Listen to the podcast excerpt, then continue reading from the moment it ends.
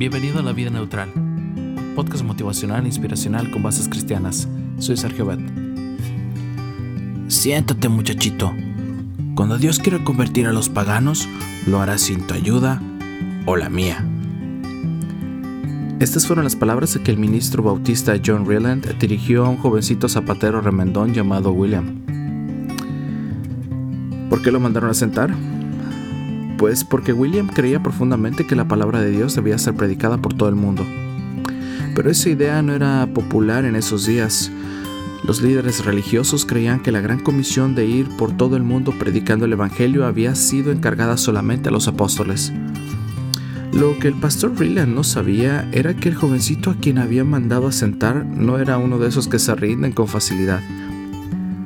Aunque de origen humilde, desde temprana edad William Carey que así se llamaba este muchachito, había desarrollado la capacidad de pensar en grande. Según Samuel Fesk, en sus ratos libres aprendió a leer la Biblia en seis idiomas diferentes. Esto del libro 40 ah, relatos fascinantes de conversiones, página 31.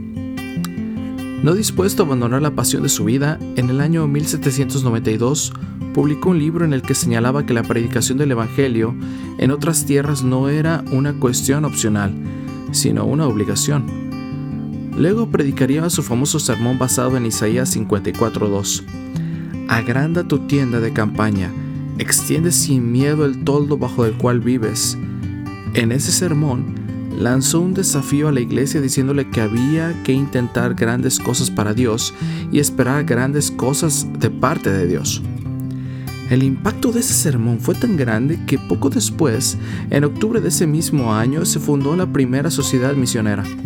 Para el 11 de noviembre de 1793, William Carey llegó a la India. Allí dio inicio a un ministerio que duraría 40 años. Durante ese tiempo, Carey tradujo la Biblia completa, o partes de ella, a 24 idiomas y dialectos y miles de almas entregaron sus vidas a Jesucristo. Corazón se lo llama el padre de las misiones modernas. Se cuenta que en cierta ocasión uno de sus amigos se le acercó con una preocupación. Ah, William, eh, le dijo a él, al dedicarte tan de lleno a la predicación, ¿descuidas tu negocio de remendar zapatos? ¿Descuidar mi negocio? respondió William, y esto de una manera asombrada. Mi negocio es predicar el Evangelio. Remiendo zapatos solo para cubrir mis gastos. Agranda tu tienda de campaña. Extiende sin miedo el toldo bajo el cual vives. Isaías 54.2 si te gusta este podcast, te invito a compartirlo con tus amigos y hagamos que este proyecto crezca. No olvides que estamos en iTunes y Spotify.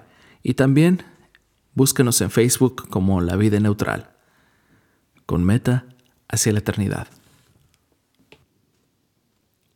Señor, que tus negocios sean siempre mis negocios. Pon tu vida neutral, deja que Dios tome el control y Él hará.